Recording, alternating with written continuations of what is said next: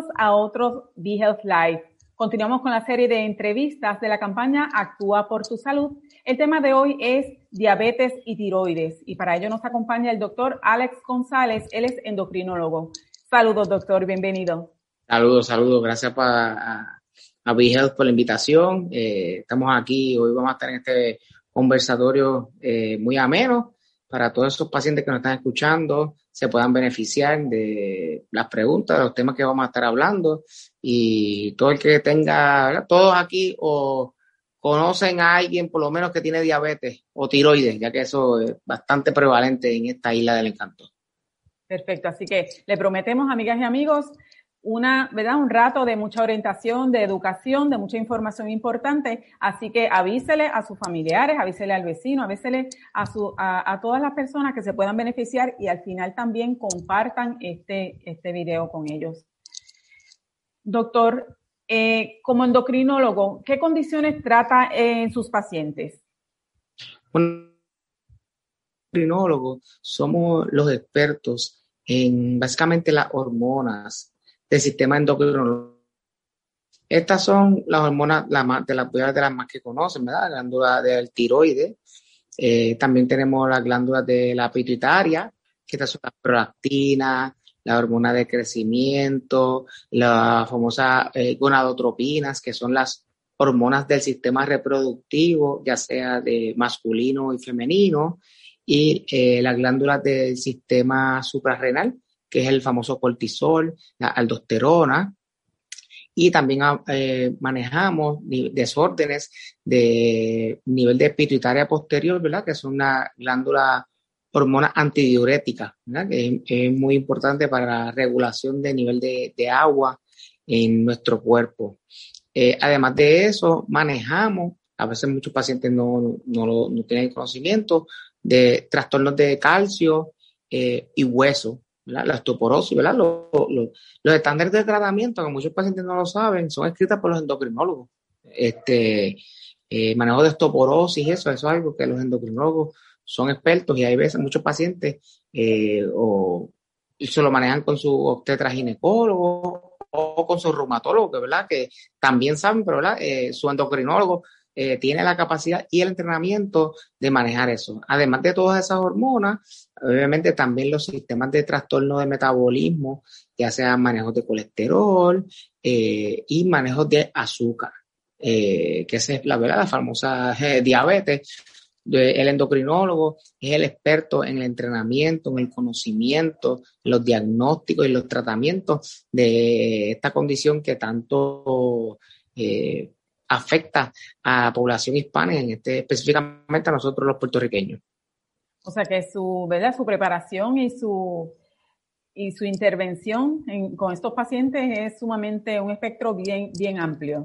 Sí, básicamente un paciente que es un paciente diabético, ¿verdad? Ya eso es un paciente, ya es eh, casi cardiometabólico, ya que afecta, ¿verdad? Sigue el nombre, afecta el corazón, eh, afecta todo el metabolismo e inclusive, ¿verdad? Eh, otros órganos tales como el riñón y la presión, ¿verdad? Un, endocrinólogo, una intervención con un paciente eh, diabético tiene la capacidad de manejarle la presión al paciente, manejar algunos trastornos electrolíticos que ocurren en el riñón y problemas que causa la diabetes, ¿verdad? Microvasculares como la retinopatía, la neuropatía diabética, ¿verdad? Y la nefropatía diabética. Así que, ¿verdad? Un paciente que es diabético eh, tiene muchas otras disfunciones eh, en su cuerpo y el endocrinólogo está capacitado para manejar esos disturbios.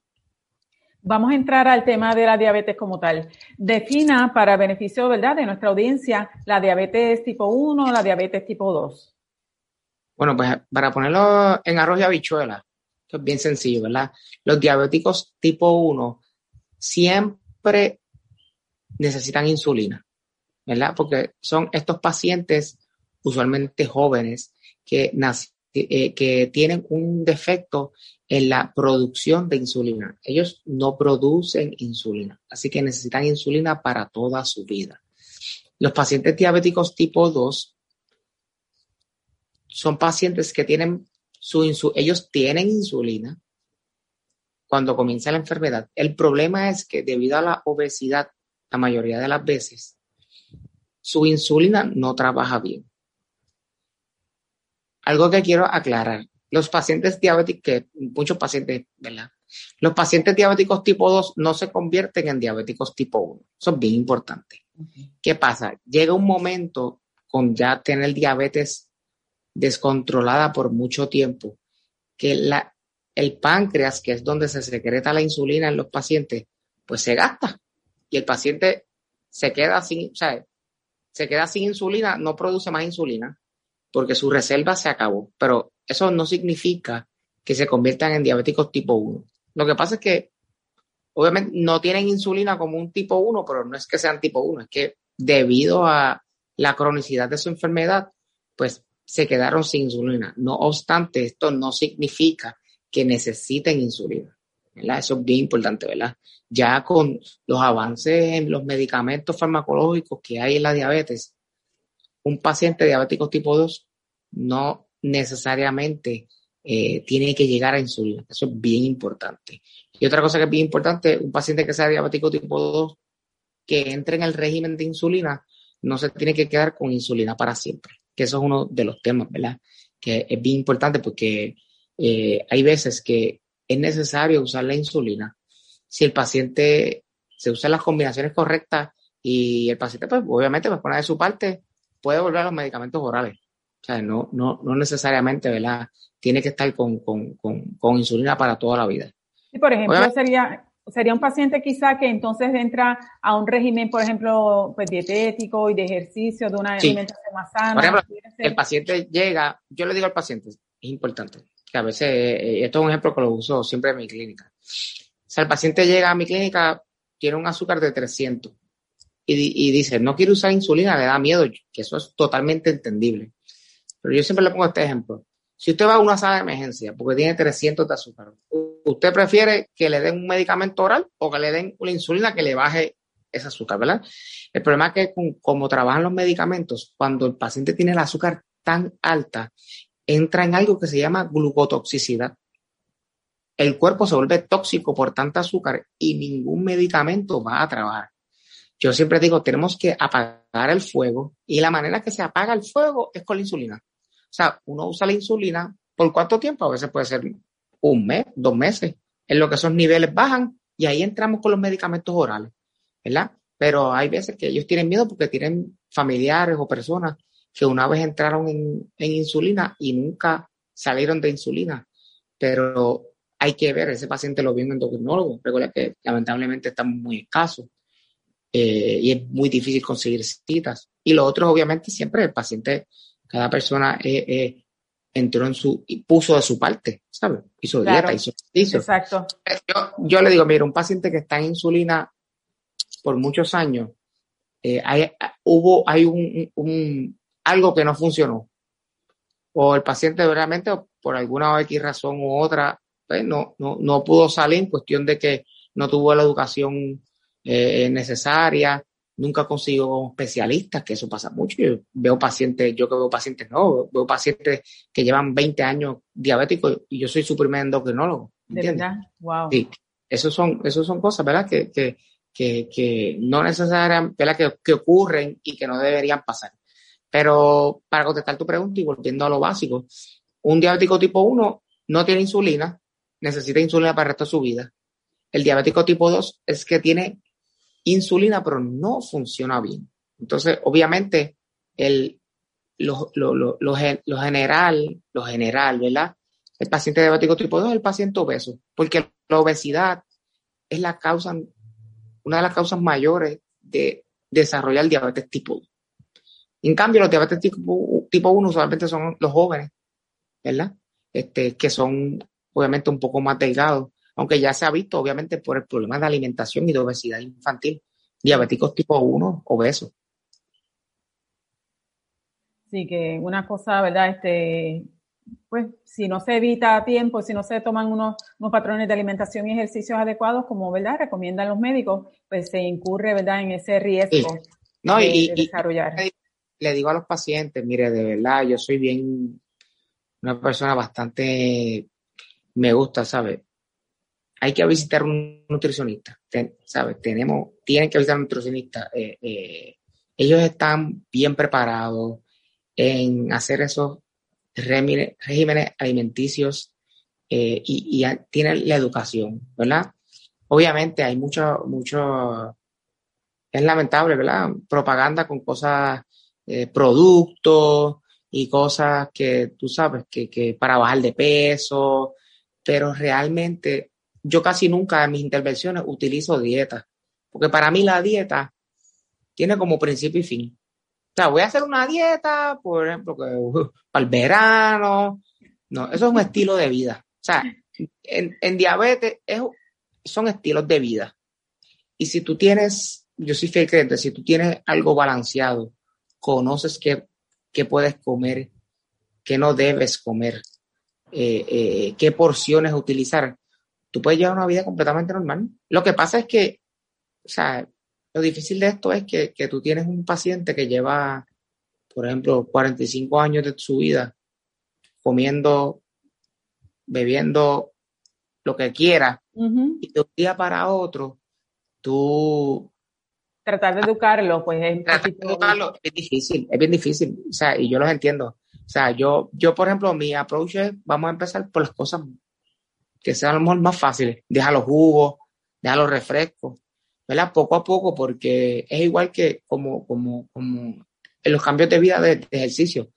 Paciente que, que, que, nunca ha hecho ejercicio, no le puedes pedir que haga ejercicio.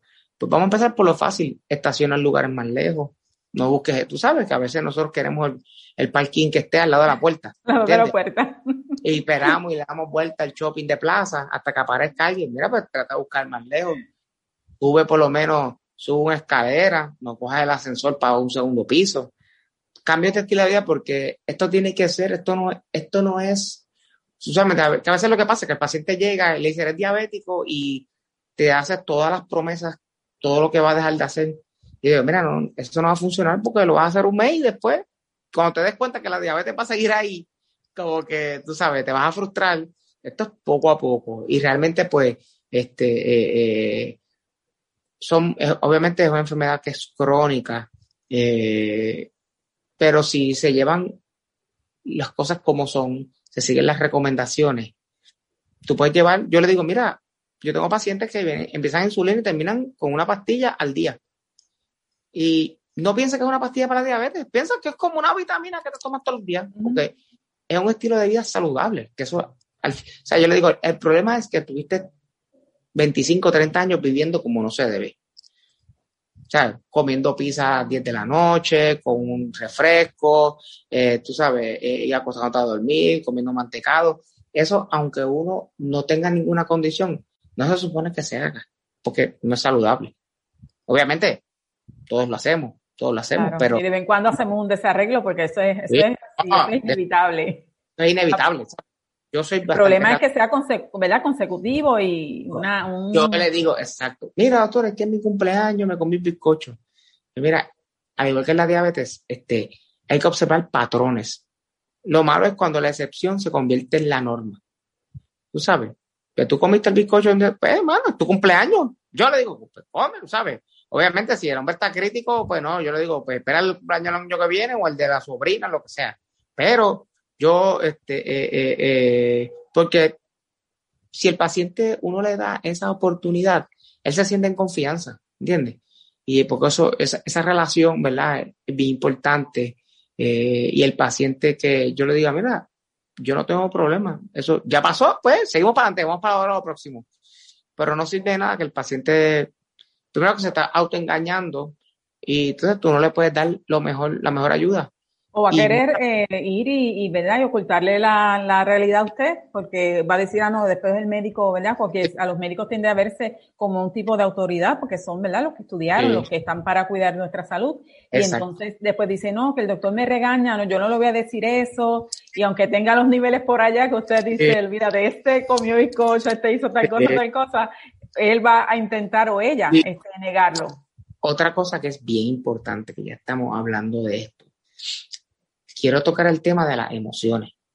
La salud mental, la ansiedad en Puerto Rico, obviamente ahora que estamos viviendo momentos de pandemia. no existe nada como diabetes emocional. Eso no existe. No existe. Eso lo tienen que tener bien claro. Pero si un paciente diabético, la emoción, el estrés, te sube el azúcar. Y como te había comentado, el problema de la diabetes tipo 2 específicamente es que esa azúcar que tú tienes en tu cuerpo no la puedes sacar de tu cuerpo porque tu insulina no trabaja bien. Entonces, si un paciente se molesta o está angustia o está pasando por algún momento, el azúcar le va a subir. No obstante, eso no significa que él es diabético por las emociones. Él ya es diabético, porque obviamente es obeso, sedentario, tiene historial familiar, que eso es bien importante. Pero, y las emociones sí te pueden causar desórdenes momentáneos. Y eso es bien importante que, lo sepan, porque hay pacientes, obviamente, pérdidas de ahora mismo, o sea, que hay pérdidas de familiares y están bien y de momento llegan, venden controlados. Pero hay que entenderse, ¿verdad? Porque, porque la vida es impredecible. Y yo, por ejemplo, ¿sabes? Cuando están pasando por cosas como esas, yo digo, mira, nada, para mí la salud mental es lo primero. Si la salud mental no está bien, de, no se va a controlar nada, de verdad nada se va a controlar, ¿sabes? Pues porque yo siempre digo que por eso el cerebro está arriba, va primero que todo y es el centro de comando. Y si están pasando por alguna situación este, de depresión, alguna ansiedad o un estrés, pues nada, vamos a bregar con eso y cuando eso pase, pues vamos a volver con el azúcar. Pero no hay manera que tú controlar el azúcar. O sea, tú no puedes controlar el azúcar y obviar del otro. Eso no va a pasar. Y eso para mí es muy importante porque eh, ellos les da esa cierta tranquilidad como que, bueno, esto del azúcar va, a llegar un momento que va a bajar. O sea, no es que se va a quedar toda la vida. Y obviamente hay que bregar con el problema del momento, ¿sabes? Que, ¿verdad? Como dicen, no hay mal que dure 100 años. ¿No? Y aprender ellos, ¿verdad? Cómo funciona su cuerpo, a qué reacciona más y, llevar ese, como decíamos también. Digo, ¿verdad? Esta condición, yo lo que quiero es que tú la domines. Me explico, ya tú sepas qué cosas te suben más el azúcar. No todas las personas reaccionan igual a las comidas, ¿entiendes? este, así que, ¿qué ejercicios te hacen mejor? Tú sabes, que cómo, cómo, cómo, cómo reacciona. Si tú entiendes tu condición, tú tienes educación de tu condición, mejor tu vida la puedes llevar. Y realmente, mira, ¿sabes? Un paciente diabético que se cuida y se mantiene, puede vivir una vida como un no diabético, ¿sabes?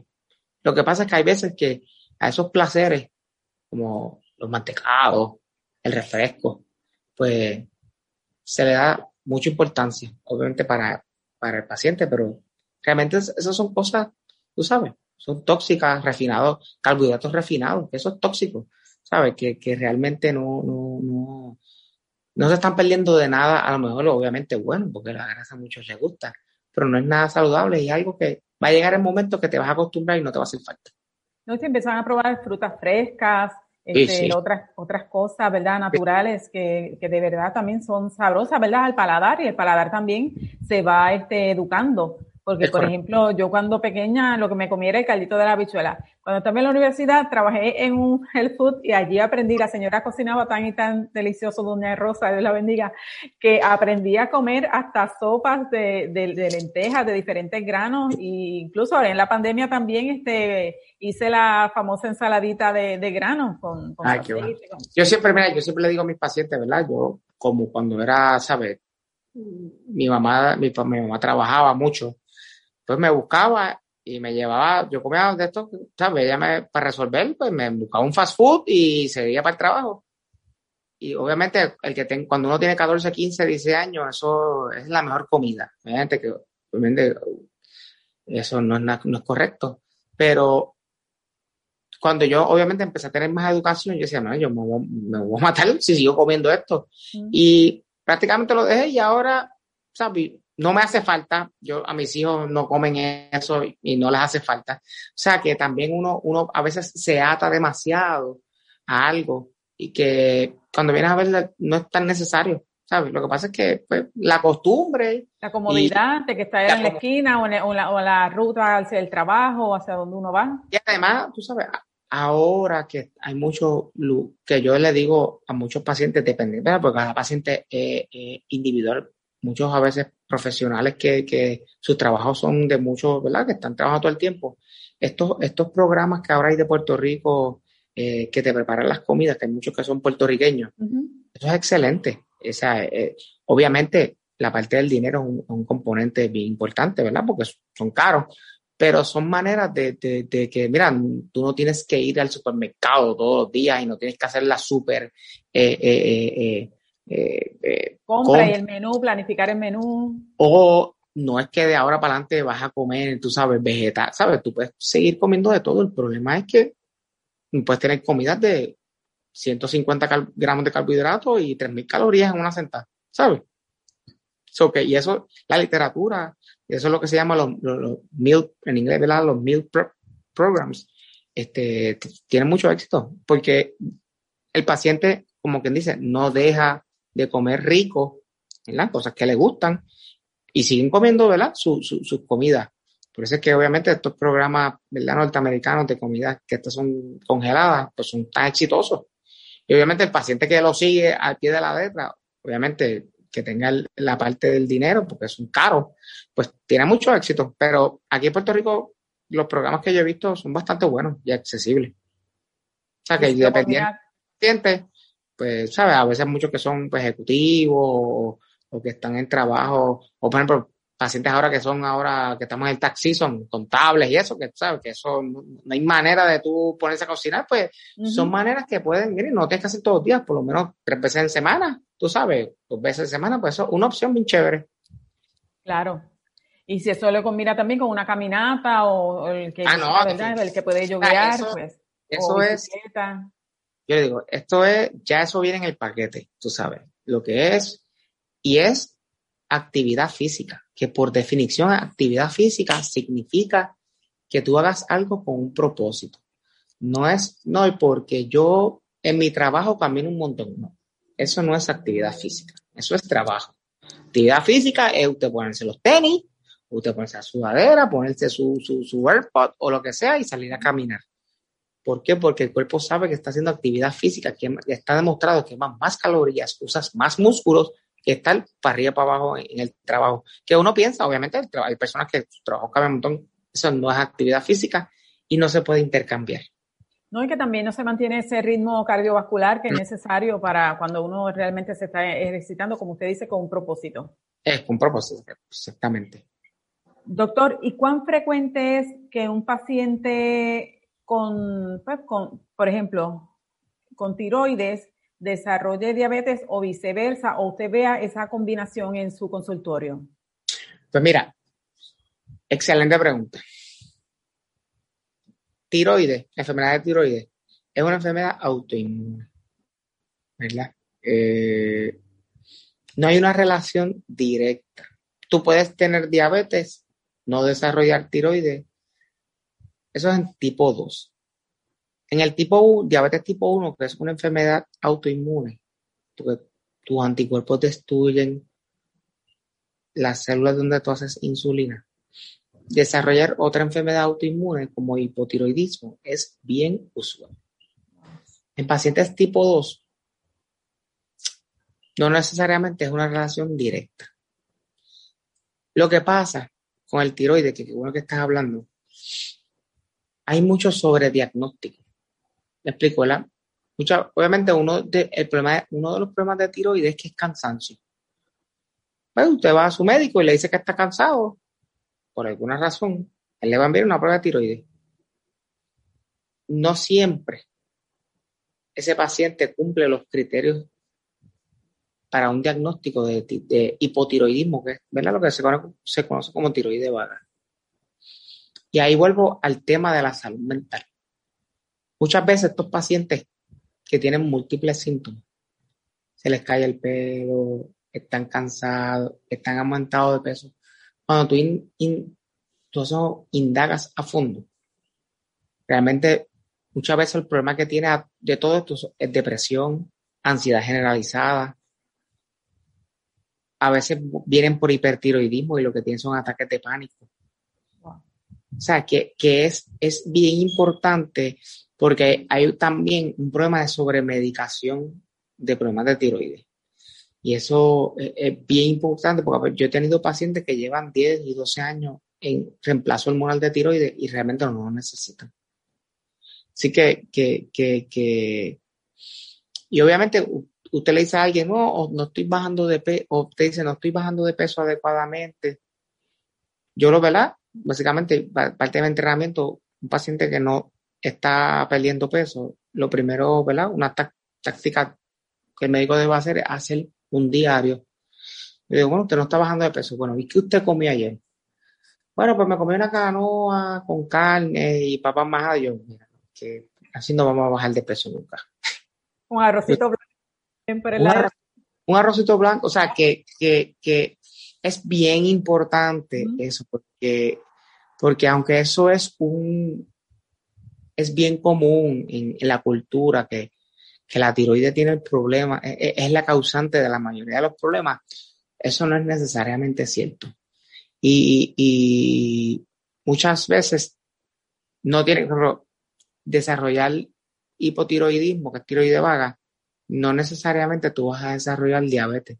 Lo que pasa es que obviamente si ya tu mamá o alguien padeció de la tiroides, pues eso tú lo puedes desarrollar, ¿verdad? Y si a su vez pues eres obeso, que eso es el 60% de la población, no comes saludable, pues vas a desarrollar diabetes.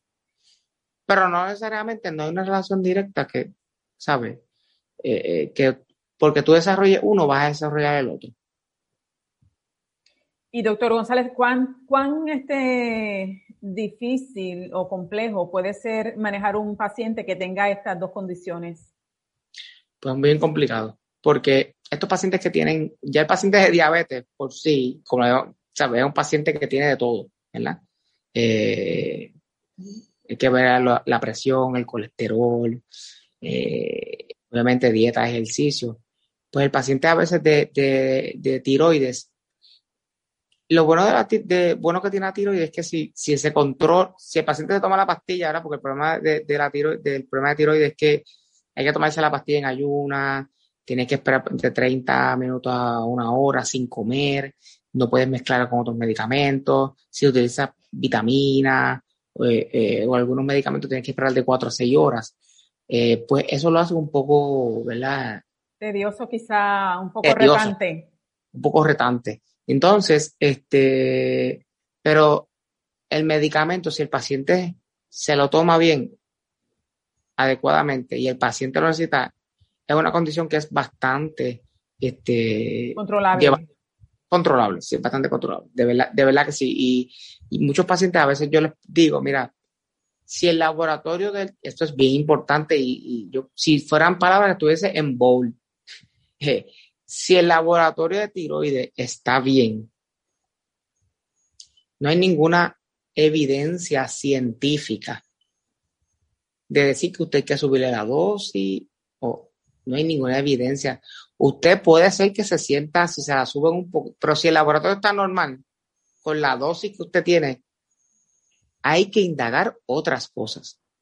Anemia, o sea, hemoglobina baja, te sigue dando síntomas. Otra cosa que no se apnea del sueño.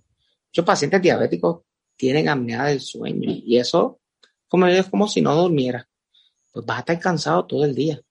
Deficiencia de vitamina D también te puede causar eso. Deficiencia de micronutrientes te puede causar eso también, fatigado. o sea que es importante tener otras causas. Eh, a veces es un poco retante porque la cultura popular, ¿verdad?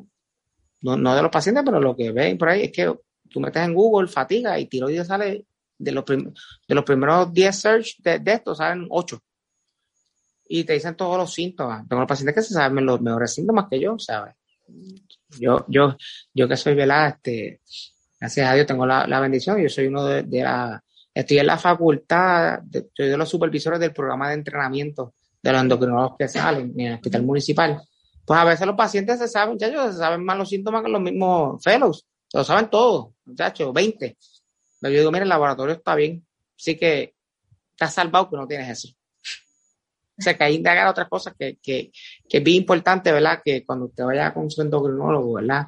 Eh, o, o, usted está con su médico o un médico primario y le van a dar una cintura y que esté seguro que realmente es eso, porque hay veces que el paciente obviamente busca con todos sus síntomas, busca una ayuda para su ¿verdad? una respuesta para todos sus problemas, pero no, necesariamente la Sintroid o el reemplazo de hormona tiroidea te lo va a quitar todo. Porque el problema a veces es que, no es eso, es otra cosa.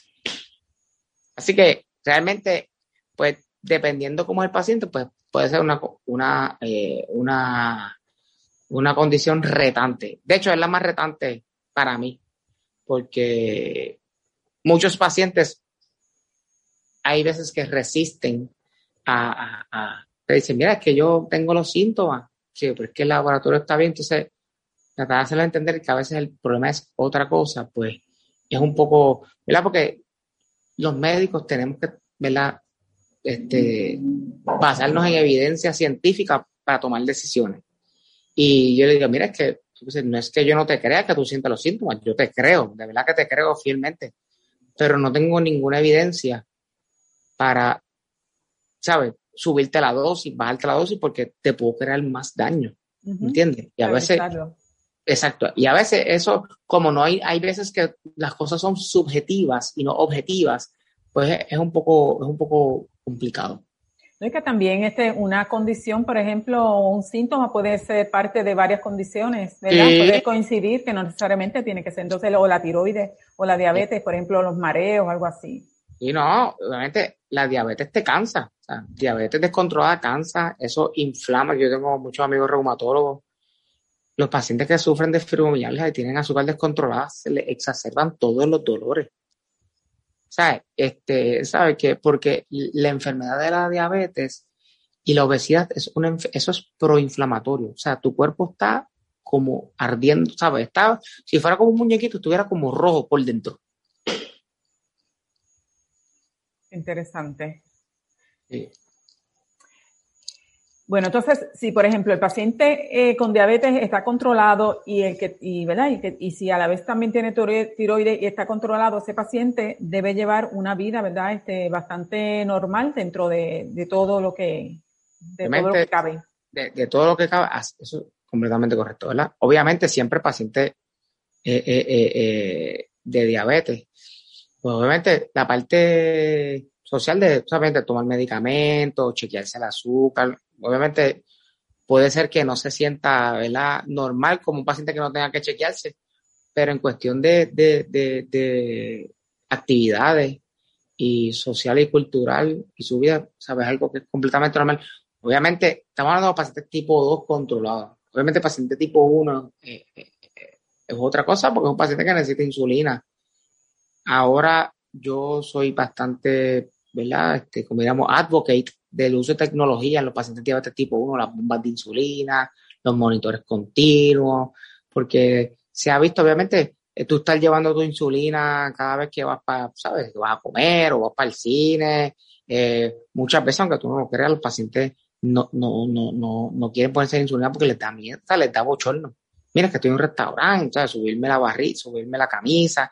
Pues eh, la tecnología ha venido este, a apagar muchos de esos, de esos, ¿verdad? De esos problemas. Sin embargo, atrae otros. Obviamente, jóvenes, usualmente las, damas. Obviamente, una bomba de insulina, tener monitores pegados a su cuerpo, pues, ¿sabes? Son teenagers o son, ¿verdad? Personas, ¿sabes? Jóvenes, 20, 30 años, que quieren ir a la playa y no quieren tener un, no quieren tener un, dispositivo encima. Eso es totalmente entendible.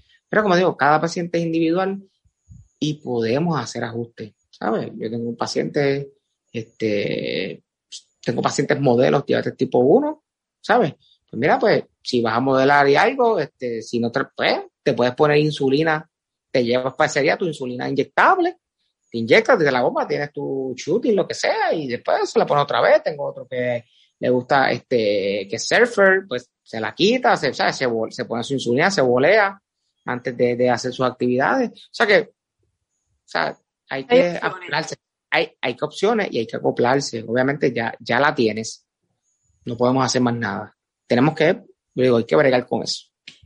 No, y hay que este, también sopesar el beneficio, ¿verdad?, de tener la, la bomba. De hecho, un, un, amigo mío, compañero de, de, estudio, la tiene y pues gracias a Dios le ha ido muy bien. Este, y entonces pues, hay que sopesar, ¿verdad?, los beneficios versus, pues, eso, ¿verdad?, ir a la playa, pues quizás, pues, ponerse, pues, algo más por encima o, ¿verdad?, manejarlo así como usted, como usted bien menciona. Que no, yo le digo, o sea, yo para mis pacientes, todos mis pacientes, o sea, yo soy de, yo no, obviamente no, no, no cohibo eh, cuestiones de esas cosas, a tu vida sigue normal, obviamente con unas modificaciones, porque hay que hacerla, porque ya tienes la condición. Mientras más rápido lo aceptemos, busquemos alternativas, breguemos con eso, mejor nos va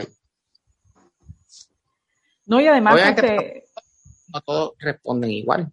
Hay unos que son más difíciles que otros, pero este se puede, ¿verdad? Yo siempre, ¿verdad? el paciente se puede y, y nada, y si hay que verlo todos los meses, se ve todos los meses. Además es parte, ¿verdad?, de la inclusión que, que tanto, ¿verdad?, este, promovemos en la sociedad, la inclusión, ¿verdad?, de, personas con diferentes condiciones, con diferentes, de diferentes etnias, colores de piel, etcétera. Así que eh, debemos acoplarnos a, a, pues, a empezar a ver las cosas con, con más normalidad. Sí, ¿no? Yo siempre digo, yo por ejemplo soy, hay que ver el vaso medio lleno siempre, ¿sabes? Tenemos esto, muchas cosas, otras condiciones que son mucho peores. Esto se puede manejar. Nadie lo quisiera tener, de verdad, nadie lo quisiera tener. Pero es manejable y hay que echar para adelante. Yo siempre le pido a mi paciente que ser positivo porque y estar con mucho ánimo porque soy bien creyente, como digo, la salud mental para mí es bien importante. Y si el paciente está bien motivado, puede salir para adelante y puede tener completamente una vida mucho mejor, muchísimo mejor, porque hay muchos de los que piensan que están bien, muchos es que tienen miedo, no van ni al médico, y a lo mejor cuando van ya están, están, volando en canto. Sí, lamentablemente, ¿verdad? Hay personas así que no les gusta, dice, de algo me tengo que morir, y entonces este, no quieren descubrir si es que tienen alguna situación, ¿verdad? De salud que pueden, que a tiempo pueden, pueden controlar o pueden resolver. Qué bueno que dices esa frase, de algo me tengo que morir. Lamentablemente, la diabetes mata lentamente. Ese es el problema. Tú te la sufres. Te sufres la pérdida de visión, te sufres las amputaciones, te sufres la diálisis y después te da el infarto.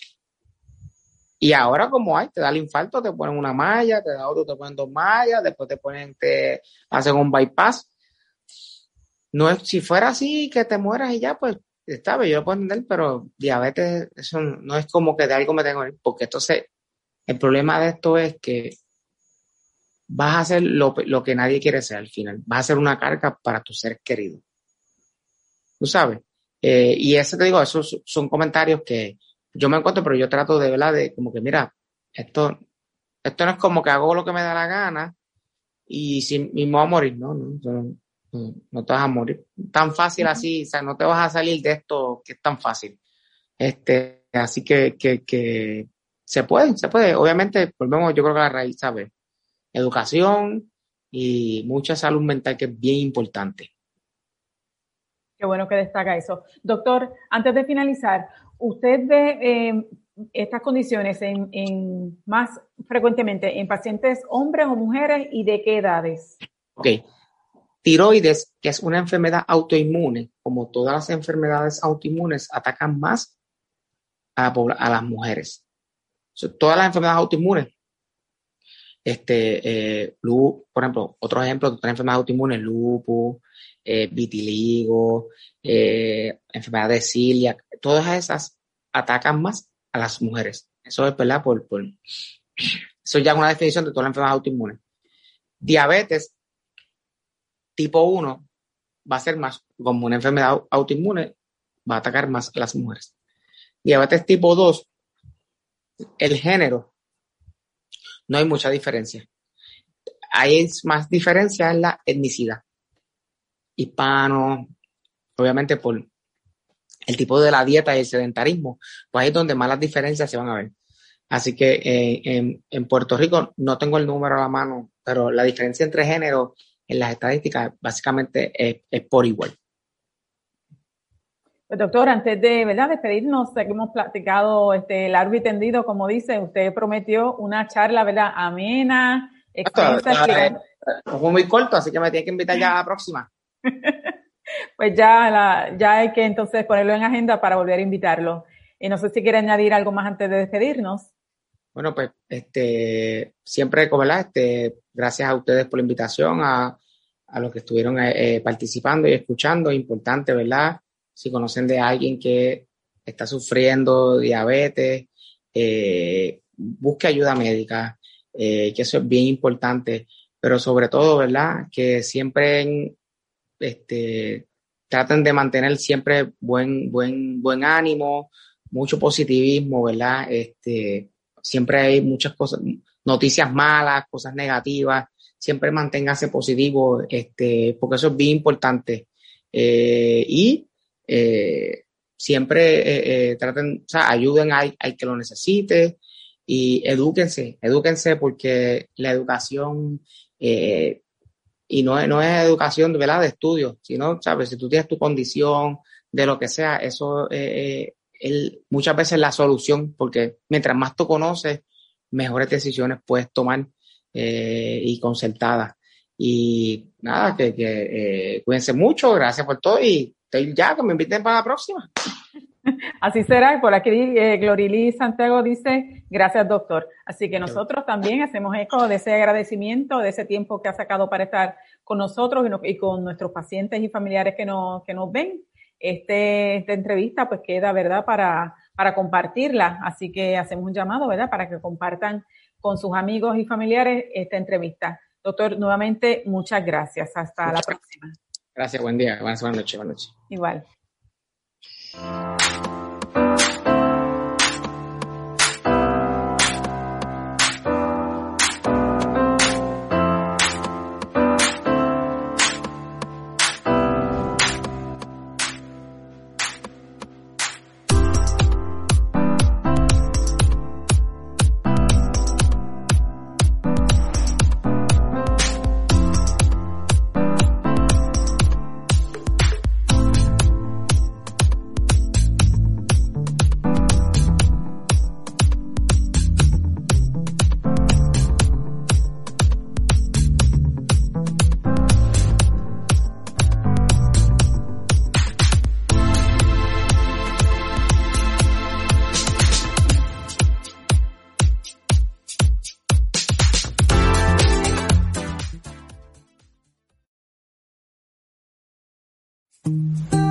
Puerto Rico llegó Vigel, la guía más completa para el cuidado de tu salud. Ingresa a vigelpr.com y encuentra las herramientas necesarias para tomar el control de tu salud. Además, somos el único medio en Puerto Rico con un menú de accesibilidad que te